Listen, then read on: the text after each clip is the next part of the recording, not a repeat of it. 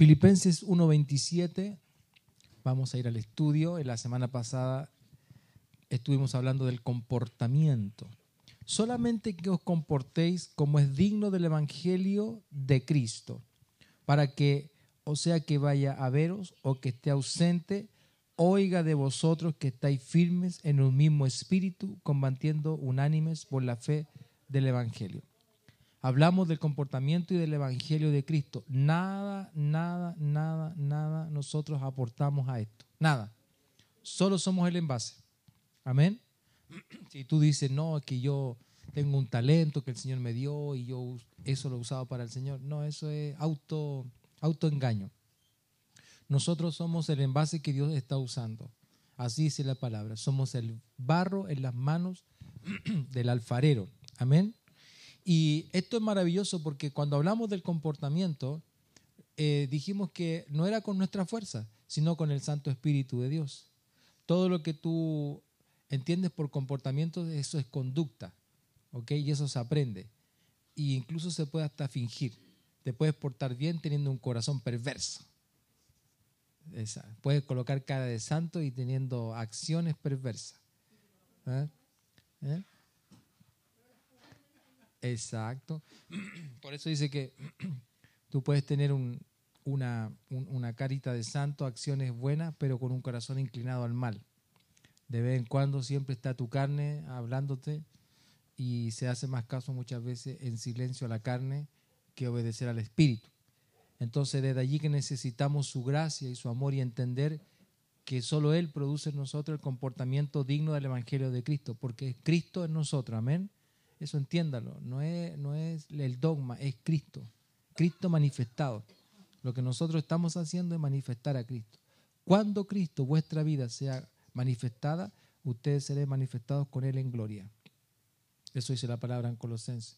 Entonces, lo que la gente quiere ver en nosotros si somos cristianos es Cristo. Nada más. Solo eso. Entonces, fíjate, por eso la gente muchas veces no quiere ir a la iglesia, porque la gente entiende comportamiento cristiano como prohibiciones y, acciones. Esto me lo van a sacar, esto, me lo, esto, esto sí puedo hacerlo, esto no, esto sí, esto no. Entonces colocan una balanza las cosas. Y no es así, no es así. Porque cuando uno tiene a Cristo, dice la palabra que Pablo cuando tuvo a Cristo, él dijo, todo lo puedo en Cristo que me fortalece. Y agrega esta revelación, Pablo, dice, todo lo puedo en Cristo, todo. Todo lo puedo en Cristo que me fortalece. Y todo me es lícito, porque ya tenía a Cristo revelado. Entonces él entiende y dice, en Cristo yo lo puedo hacer todo. Todo lo puedo hacer, porque no estoy en el nivel humano, estoy en el nivel divino. ¿Ves? Tenemos la gloria compartida de parte de Jesús. Padre, la gloria que tú me has dado, yo también se la doy a ellos. Entonces, lo que no tenemos nosotros es divinidad, pero nosotros estamos en Él. Entonces todo lo podemos hacer. Y Pablo dice, pero ¿me conviene? No. ¿Me edifica? No. Por eso cuando, cuando uno entiende lo que es Cristo en su vida, uno se autorregula porque Cristo lo es todo. Entonces tú obedeces como al principio del amor. Yo voy a obedecer a Cristo porque lo amo. lo amo y obedezco. obedezco y lo amo. Entonces no quiero hacer nada que le pueda desagradar. Entonces cuando la gente dice, oh, los cristianos son fome, porque los cristianos no hacen esto, no hacen esto otro, no hacen acá, es porque esa gente no está enamorada de Dios. Cuando uno se enamora de Dios, no existen las prohibiciones. No existen, porque todo se puede hacer. Lo que existe es que tú estás enamorado del Señor y uno solamente vive para Él. Entonces todo lo demás que está en la tierra, que tú lo puedes ver, palpar, queda en segundo plano y hasta en tercer y cuarto lugar. Eso es lo que me pasó a mí. No sé si a usted le pasó lo mismo cuando en su primer amor, como le llama la Biblia, ¿ah? que todo lo demás perdió una prioridad, así como que todo quedó invisible, como que solo era Cristo, Cristo, Cristo, Cristo, Cristo. Y uno, todo lo demás, dice, quedó en segundo lugar. Entonces, eso es maravilloso. El comportamiento es Cristo en nosotros. Ahora, segundo dice acá, que oiga de vosotros. Este es el punto a estudiar hoy día que oiga de vosotros. Convengamos que siempre habrá falsos testigos que hablarán mal de ti. Aunque tú lo estés haciendo todo bien, siempre va a haber alguien que va a decir, no, lo está haciendo por algún interés, se está moviendo por al, se está moviendo por algo, eh, lo, está, eh, lo está visualizando por, por alguna cosa, eh, etcétera, etcétera, etcétera. Aunque tú lo hagas bien y trates de agradar a todo el mundo, siempre va a haber alguien que no le vas a agradar para nada. Y ese, que es el punto negro en la hoja en blanco, es el que habla más que todo. Es el que habla más que todo. Recuérdense que el apóstol Esteban estaba predicando el Evangelio y estaba súper bien. Pero los celosos de la época, los, religiosos, no me acuerdo el nombre de la, de la entidad religiosa ahí, está en Hechos capítulo 6, dice, este estar alborotando todo y le levantaron falsos testigos y esos falsos testigos fueron a acusar a Esteban. Y dijeron, este hombre está diciendo que ese Jesús de Nazaret no, va a destruir todas nuestras costumbres que Moisés nos dejó. Y eran falsos testimonios. Y ahí viene la defensa de Esteban. Y comienza Esteban a decir, y al final dice que ellos vieron un rostro angelical en Esteban. Y como Esteban no echó pie atrás a sus declaraciones, ¿ok? Entonces dice que lo llevaron afuera y lo apedrearon. Y Esteban, ¿qué es lo que dice? Esas palabras hermosas. Dice, Padre, no les tome en cuenta este pecado. ¡Wow! Maravilloso. ¿Eh? Y dice que vio cielos abiertos y todo. Ahora, que van a haber personas que van a hablar mal de ti, prepárate. Porque sí. De hecho, es más, ya nacieron están preparados, están esperando cuando tú te muevas, ellos se van a mover. Cuando tú y yo comencemos a movernos en Cristo, en todo, van a venir esos falsos testigos. E incluso, escucha esto, muchas veces el más cercano es el que habla más mal de uno. Porque es un principio que yo no entiendo. Digo, Señor, pero ¿por qué? Eso pasa en toda la familia. Pero como tú, si tú te quedaste en mi casa, comiste en mi mesa, tenías toda la libertad, toda la confianza y te fuiste hablando cosas que no son. es que tenía rabia, es que me dio celo y, y todas las cosas. Eso le pasó a Jesús con Judas. ¿eh? Y pasa en todo lugar. Entonces, está el falso testigo y está aquel que te va a difamar. Por eso Pablo dice, oiga de vosotros. Y este oír de vosotros significa que nuestra vida tiene que estar sumergida en Cristo. Porque es la única manera de que el día de mañana, si me preguntan por ti, yo oiga de ti que tú estás en Cristo. Y no, no como pasa algunas veces que uno dice, oye, ¿qué tal de fulano de tal? Uy, mira, conocí la disco tanto, allá está. no, ese se reventó se fue, no sé. Qué. Y, eso es triste, hermano. Como dice eh, en el lenguaje cristiano evangélico, anda en Egipto. ¿eh? Se fue a Egipto. Se descarrió, como decían antiguamente. ¿eh?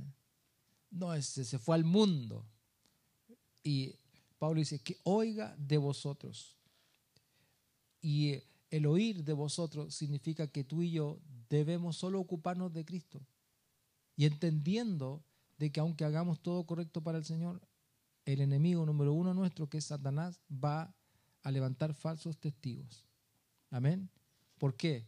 Porque cuando a ti te atacan por el lado del testimonio, cuando tú sabes que las cosas las estás haciendo bien y te dicen por ahí se escuchó que no es así, eso duele mucho más que te roben cinco mil pesos. Yo no sé si usted le ha pasado. Cuando tú escuchas de que hay difamación en contra de tu persona, eso duele mucho más que perder algo. Eso duele, hermano. Duele porque tú dices, pero ¿cómo? Si yo lo estoy haciendo para el Señor, me estoy entregando por el todo para la gente. Y, y, mire lo que está pasando. Entonces, eso duele mucho. La traición duele mucho. Que alguien te dé vuelta la espalda y te diga, ¡pum! y te apuñale, eso es doloroso, hermano. Pero ahí está la parte donde uno tiene que comenzar a madurar como iglesia y decir, bueno, Señor, este aprendizaje no lo quiero, pero duele, duele, duele, duele, duele, duele hasta los tuétanos. Y esa es la única forma de que Cristo sea revelado a tu vida. La única forma de entender que el único que nos falla y va a estar ahí es Cristo. Y cuando uno logra sanar esa herida, uno dice, wow, ahora sí Cristo es revelado a mí. Ahora sé quién es Dios. Ahora sí puedo decir, como yo un día, yo siempre predicaba, libre de la gente para servir a la gente. Yo predicaba, libre de la gente para servir a la gente, hasta que me, me traicionaron. Me difamaron por todos lados y yo lloré como una nena. Lloré, pero lloré, lloré, lloré, lloré. Sienten que el sonido está como... Bájalo un poco a los bajos del, piso, los botas abajo. Entonces, el, cuando me puse a llorar ahí fuertemente, fue un tiempo muy, muy doloroso. Aquí mi corazón fue como que, no, no, no, bájale a los... Sí, está funcionando. Eh, eso fue muy doloroso. Y cuando, cuando, cuando te duele el corazón, hay un tiempo que para llorar, que es para peor. ¿Se escucha bien? ¿No? No, le des tanto bajo. No le des tanto bajo. Eso se escucha. Disculpe la gente que está en internet. Acá tenemos un problema de como de acústica donde vemos rebota la cosa. Pero bueno, ¿ves? Eso es lo que pasa ahí. Ah. Sí. La mesa grande es la que hay que mover. Ahí sí, por ahí. Ahí estamos. Bueno, entonces, cuando, cuando tu corazón es expuesto a una traición, obviamente tampoco eh, somos santas palomas, ¿ok?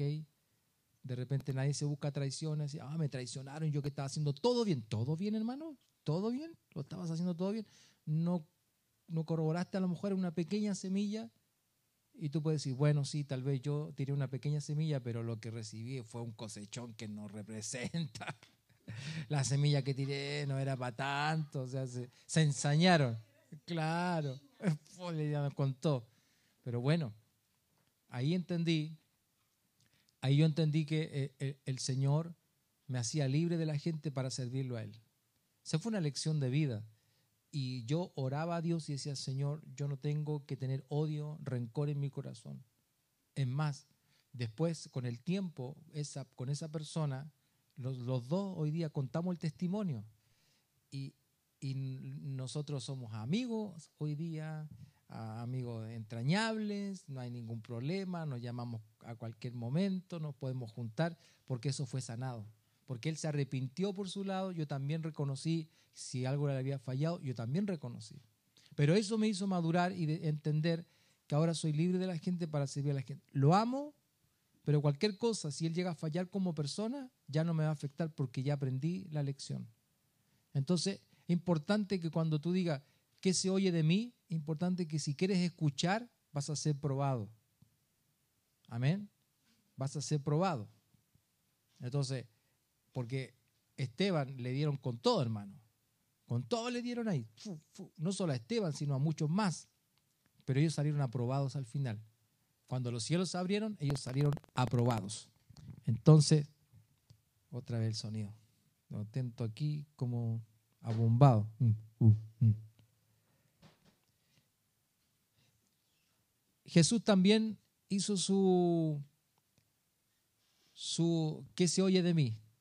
Cuando dice, ¿qué dice la gente de mí? ¿Qué dice la gente? Y salieron todos a opinar. Y son las opiniones que van a dar de ti. Es una un buen chato, un buen chamo, un buen amigo. No, se porta bien, es simpático. Todas esas cualidades las podemos tener. Pero ¿sabe cuál me importa a mí? La que le dice Jesús, o sea, la que le dice Pedro a Jesús. Tú eres el Cristo, el Hijo del Dios viviente. Esa es la que me importa a mí. O sea, que en algún momento de la vida la gente diga, ha sido una inspiración para seguir a Cristo. Tu testimonio me ha ayudado. Gracias por estar conmigo, porque el Señor está contigo. Eso es lo que a mí me interesaría a mí algún día escuchar. Lo he escuchado, pero lo que le quiero decir como enseñanza es que ocúpate de que las, las opiniones finales sean de Cristo reflejado en tu vida. Amén. Ese es el punto. Que oiga de vosotros. Entonces, recuerde que también en las redes sociales hoy día existen las falsas noticias. esas noticias montadas. Te pueden sacar una foto, hermano. Te juntaste con un amigo. El amigo te invitó a un completo. No sé, una, un sándwich, cualquier cosa, te juntaste ahí el amigo se está tomando un, combinado, una cosa y tú estás ahí con tu bebida, pero la foto hace ver que como tú tienes el, el trago fuerte a tu haber y él tiene la bebida y dice, miren el hermano tanto, miren, eso es lo que pasa hoy día. Se montan las noticias. Y eso está pasando. Eso es fuerte en las redes sociales. Y la gente, que hoy día estamos en la época de ver para creer, la gente ve eso y dice, pero si yo lo vi, yo lo vi, yo estuve allí, yo lo, lo estoy viendo. Pero fue un montaje. Y el enemigo es, pero mandado a hacer para montar y para tergiversar las cosas. Con que oíste que fue dicho, ¿cierto? Le dijo a la mujer, oye, Dios dijo tal cosa, le dio vuelta, el, le habló de Dios, pero se lo dio vuelta. Con que Dios os dijo que y la mujer puso atención. Él es el experto en, es el príncipe de la mentira, el padre del engaño, por así decirlo. Y él siempre va a estar en contra de la iglesia. Siempre. Siempre va, va a estar levantando falsos testimonios, sobre todo con aquellos hombres y mujeres que se han destinado a buscar más del Señor. Si usted se destina a buscar más de Dios cada día y a seguir más de Cristo, hermano, por favor, no te olvides de esto. Falsos testimonios te van a levantar. Pero allí donde tú tienes que seguir adelante. Amén. Tienes que seguir adelante porque es parte de nuestra vida cristiana. Es parte. Eso es parte del paisaje. En este caminar para llegar a la meta te van a levantar falsos testimonios. De verdad. Siempre va a ser así. Pero, pero esa es la minoría. Mira esto, es minoría, no es mayoría, esa es la minoría. Pero pareciera que como la minoría habla tanto y el cagüín corre rápido, tú sabes que una mala noticia, hermano, se propaga más rápido que la buena. Y lo más penoso de todo, que cuando se propaga una, una mala noticia falsa, no hay nadie que se devuelva a, a devolver la honra al afectado. Nadie. Eso corrió nomás corrió. Fue falso y corrió, pero nadie se devuelve a decir, te pedimos perdón, eso no fue así. Y Dios, sabiendo todo ello, muchas veces guarda silencio porque Dios prueba nuestros corazones. Esto no le gusta a mucha gente, pero esto, el que pone la mano en el arado y mira hacia atrás, no es apto para el reino de los cielos. Así que agárrese bien nomás, Póngase bien el cinturón y diga, Padre, que se haga tu perfecta voluntad. Amén. Porque aquellos que hablan falso testimonio en contra de tu vida, no lo hablan en contra tuya, están hablando en contra del Señor. Y el Señor es el que se encarga de limpiar nuestro camino. Amén. Por eso me gusta lo de Esteban cuando dice, Padre, no le tomes en cuenta este pecado. Perdónalo, Señor. ¿Mm? No así como, perdona a los padres, devolviendo las piedras. No, no, para nada. Y lo último, eh, estar firmes, que se oiga de vosotros que estáis firmes. Primero es que se oiga de vosotros. Hay un, entre, entre paréntesis, un que se oiga de vosotros. Amén. Ocúpese antes de terminar este tiempo de que este año se oiga bien de usted. ¿Mm? Que, tus hijos también oigan bien de usted. lo que dice tu esposa, tus, tus hijos, en fin, etcétera, etcétera. Y si hay algo malo, se pide perdón y se perdóneme y se sigue adelante, se corrige. Para eso Dios nos ha dado también humildad. Amén. Nos ha dado sencillez de corazón y poder para restaurar.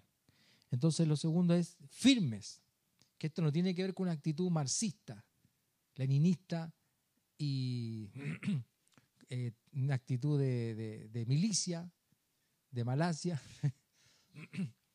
No tiene que ver con eso de estar uniformados y estar parados en una esquina así, ¡ah! ¿eh? o como los soldados ingleses esos que hacen guardia y que tú les puedes molestar, la guardia real. ¿ah? No, no tiene que ver con esa actitud. Aquí tiene que hablar con estar firmes en Él. Ahora, ¿cómo se puede estar firme en Él si nosotros estamos sujetos a debilidades y pasiones? Porque aquí el punto clave es que ¿cómo yo puedo estar firme en Él si antes de ayer o antes de venir acá se me cruzó un pensamiento y le pedí perdón al Señor, una mala acción, etcétera, etcétera? ¿De qué firmeza está hablando Dios entonces? ¿De qué firmeza? No está hablando de la firmeza física. No está hablando de la firmeza de tu conocimiento. No está hablando de la firmeza frente a la vida. Está hablando de Cristo en ti. Él él es el que tiene que ser levantado y, y ponerlo firme dentro de nosotros. Y para esto son simples cosas que pareciera, pero para estar firme, aquí yo les voy a decir algo, tiene que estar vigente en la labor. ¿Cómo se está firme? Estando vigente en la labor. ¿Cuál es nuestra labor? Somos llamados a ser hijos de Dios. Compórtese como hijo de Dios. O sea, tenga vigencia como hijo de Dios hable como hijo de Dios, mire como hijo de Dios, abrace como hijo de Dios. ¿eh? Si es soltero, soltera y anda buscando a alguien ahí, abrácela como hijo de Dios. Te quiero dar un abrazo como Dios abraza fuerte. la vigencia en la labor, eso te permite estar firme. Por eso, cuando pasan los años, la gente reconoce y dice, desde que te conozco, de esa vez hasta ahora, sigues en esto, eso habla bien de ti. Cuando tú permaneces fiel en aquel que te llamó. Por muy pequeña que sea la labor o insignificante que sea la labor a los ojos humanos, pero para Dios no hay nada insignificante. Nada. Dice que algunos vasos son de la uso casero, doméstico y otros vasos para la honra. Pero mantenerse vigente es estar en Él, no es nuestro llamado que nosotros lo podemos producir escrito en nosotros. ¿Se entiende eso? Escrito en nosotros. Pero usted manténgase vigente. Por eso la Biblia dice, no dejen de congregarse. Sean sabios, sean prudentes, no sean mentirosos, sean de buen testimonio, no dados al, vino a la embriaguez, marido de una sola mujer, da como unas connotaciones de cómo permanecer vigente. Porque en el mundo tendréis aflicción, pero confiad, yo he vencido el mundo. Y nadie es tentado de parte de Dios, sino de su propia concupiscencia.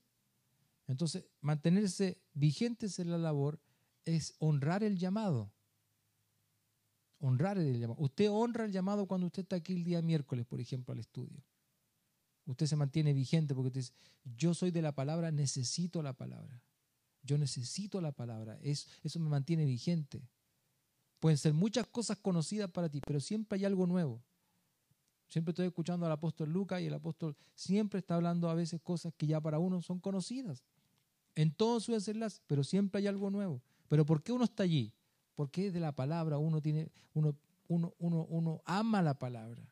Entonces uno permanece vigente en la labor y eso te mantiene firme. Porque puede haber un rema que el predicador está soltando allí una palabra y tú dices, wow. Y eso como que te afirma y te da una respuesta para algo que tú estás un poco indeciso. Estaba ahí, un poquito ahí, y de repente el predicador dice algo y listo, te deja ok. Para poder estar firme tenemos que ser radicales no fluctuantes, radicales. El hombre de doble ánimo es inconstante en todos sus caminos. Nosotros tenemos que ser radicales en esto. Gústele a quien le guste, decía por ahí un general. Gústele a quien le guste. Porque no todo le podemos agradar. Cuando tú eres radical en algo, mucha gente, hermano, te va a decir, gracias por tu vida, fue un placer haberte conocido. Porque los radicales al principio no encajan, hermano. No encaja. Y usted lo puede llevar a cualquier orden. Cualquier labor en la vida, si es radical, usted va a triunfar. Va a estar allí. La gente radical, cuando cierra sus ojos para siempre, sus escritos, su vida, continúan. Continúan. Continúan. Usted sea radical en esto, radical con Cristo en Él. No afloje, por muy bueno que sea el, panorama, ¿ah? por muy hermoso que se vea. Sobre todo los jóvenes, hoy día, esta generación emergente que quiere ganar dinero en un corto plazo. No, yo quiero ser famoso y ganar dinero en corto plazo. Y se meten en cada chambonada, hermano. En cada cosa y la mamá y el papá están ahí, no lo haga, no, pero déjame vivir mi vida, yo tengo mis tiempos, yo tomo mis decisiones. Ok, no hay problema. No hay problema. Solamente te quiero decir que Steve Jobs empezó en un garaje y todos lo dejaron, él se enojó y para llegar a ser ese multimillonario, la cosa no es gratis. Se agarró un cáncer y ni todo el dinero que lo tuvo no, no, no, no, no pudo ser nada. Entonces, a veces se quiere coger el, camino rápido y, llegar rápido a todo. Y no, hermano. Ser radical es vivir el día a día. Ser radical es no afanarse. Estar en el día a día. Pertenezco a Cristo, vivo para Él. Eso es todo. Y ser radical es muchas veces que todos están haciendo algo. Yo digo, bueno, yo no lo voy a hacer porque mi corazón dice que eso no le agrada al Señor. Eso es ser radical. No es ser un tonto grave ni religioso. Es ser radical. Nada más. Como decía la canción de Marco Witt, ¿alguna vez la escuchó alguien? Señor, hazme un radical. Hace mucho tiempo atrás. Señor, hazme un radical. ¿Eh? Gente de una sola palabra. Amo al Señor y amo. En las buenas, en las malas, pase lo que pase, Señor, yo quiero estar en ti. Número tres, fe y obra. Seguir creyendo y, la, y el creer te dará una acción. ¿Cómo mantenerse firme? Siga creyendo, aunque, aunque usted no vea nada. Aunque las cosas no se estén dando como usted quisiera, siga creyendo. Si el que te llamó, el que te va a proveer. Si Cristo apareció en tu vida, hermano, y tú no tenías nada con Él, bueno, aquí estoy, tú me llamaste, tú me provees. Pero ¿cuál es nuestra labor? Creer. Y la fe sin obra es muerta. Por lo tanto, la fe siempre te llevará a una obra. Usted siga, siga creyendo. Mantenerse firme es creer. Y número cuatro, mantenerse firmes es, esto me gusta, obedecer. Obedecer a la palabra. Nada más. Obedezca a la palabra, no al pastor. Yo estoy en segundo lugar. Es la palabra. La palabra de Dios. Porque la palabra es Dios mismo. El verbo se hizo carne. ¿eh? Por eso la gente muchas veces sale decepcionada porque le cree a ciega todo lo que dice el pastor. No, si los pastores, los líderes, los discipuladores son hombres que están sujetos a debilidades y pasiones. Pero cuando usted tiene palabra, usted le, el caso mío, yo voy a andar el apóstol, le pido un consejo y lo que él me está diciendo está clarito con la palabra. Está allí, no hay problema. Entonces, Obedecer, hermano, como dice la Biblia, es ganancia. Cuando tú obedeces, te libras del mal. Y cuando te dicen, quédese aquí, quédese firme en este lugar y no se mueva, usted obedezca. No sea como el gato que lo dejan solo en la carnicería. Imagínate. Eh, eh, deja un gato en una carnicería y dile, gato, quédate aquí, no comas nada. Solo mira. cerrar la puerta, hermano, el gato hace, pero así son algunos. Sí, no, no, no hay problema, si yo, yo voy a estar aquí, no, no, Después tú llegas, hermano, ¿qué pasó? No, ¿qué pasa? Que... Eh, usted sabe que obedezca. Yo tengo que obedecer. Y punto. Dios tiene unas demandas conmigo, Dios tiene demandas contigo. Y eso tiene que obedecer. Por eso la fe está muy ligada a la obediencia. Imagínense Abraham se hubiera dicho, tremenda demanda, ¿cómo matar a mi hijo? No, tú estás equivocado. Este Dios no es Dios. Dice que él obedeció. Obedeció. Cristo obedeció teniendo eh, contrariedad dentro, dentro de su ser como ser humano, pero dice que obedeció hasta la muerte y muerte de cruz. O sea, obedecer, hermano, no es gratis. A eso voy. No es un camino muchas veces pavimentado y, que tú te subas a un carro y te uh, va a llegar a tu meta al final. No, no, no. Obedecer lleva muchas veces dolor. ¿eh? Muchas veces es la respuesta retardada de Dios por causa de la obediencia. Todos comienzan a tener respuestas del Señor y tú no tienes nada y, eres, y sientes que le has hecho caso en todo. ¿Le ha pasado eso? Que está ahí, pero Señor, ¿y yo cuándo? Y Dios no dice nada. Viene el profeta, oran por todo y cuando llegan a ti pasan de largo, hermano. Pasan por alto. Y tú dices, ¿qué pasó? ¿Soy qué? Si ni siquiera ha bajado de peso te pasa por alto, hermano. Y ahí es donde la obediencia es probada. Pero obediencia a la palabra. Eso te, te hace que tú estés firme. Nada más. Nada más. Que estés firme. No se trata de, de una conducta. Se trata de la palabra hecha carne en nosotros. La palabra que nos vivifica que nos lleva a la obediencia.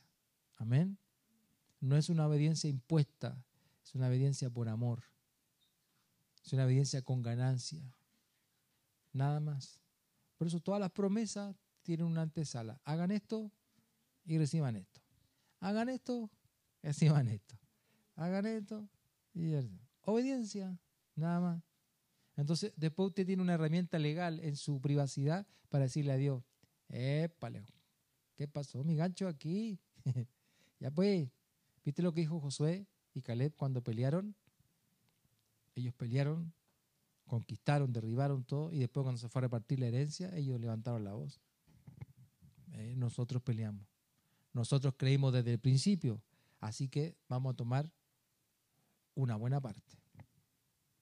Y nadie dijo nada, pues hermano. ¿Por qué? Porque todos vieron que su obediencia fue desde el comienzo hasta el final. La pelearon. Entonces, obedecer a la palabra nos hace mantener firmes en la palabra.